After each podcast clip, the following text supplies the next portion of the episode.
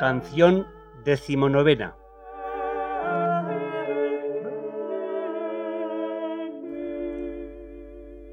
Sabiendo muy bien el alma que mercedes tan grandes no se pueden recibir en vaso tan estrecho, deseando que se las haga el esposo fuera de él, o a lo menos sin él, hablando con él mismo, se lo pide en esta canción.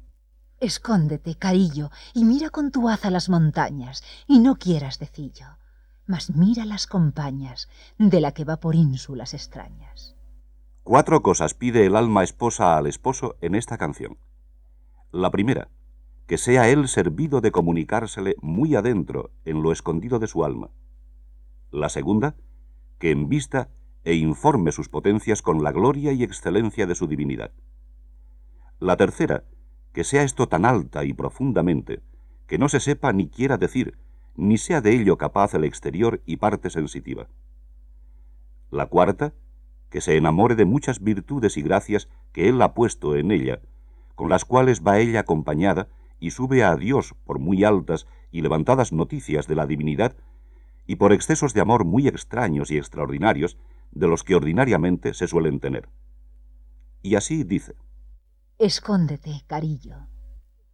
Querido esposo mío, recógete en lo más interior de mi alma, comunicándole a ella escondidamente, manifestándole tus escondidas maravillas, ajenas de todos los ojos mortales.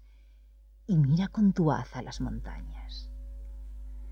Es como si dijera, Enviste con tu divinidad en mi entendimiento, dándole inteligencias divinas, y en mi voluntad dándole y comunicándole el divino amor, y en mi memoria con divina posesión de gloria. lo cual es cosa ajena de todo sentido y accidentes, por cuanto es toque de sustancias desnudas, es a saber, del alma y divinidad.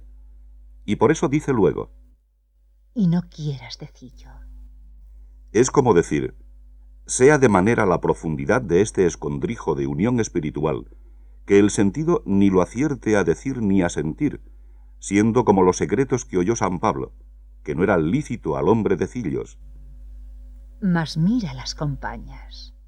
El mirar de Dios es amar y hacer mercedes. Las compañías que aquí dice el alma que mire Dios son la multitud de virtudes y dones y perfecciones y otras riquezas espirituales que Él ha puesto ya en ella, como arras y prendas y joyas de desposada. Y por habérselas tú dado, también son de la que va por ínsulas extrañas. Es a saber de mi alma que va a ti por extrañas noticias de ti, y por modos y vías extrañas y ajenas de todos los sentidos, y del común conocimiento natural.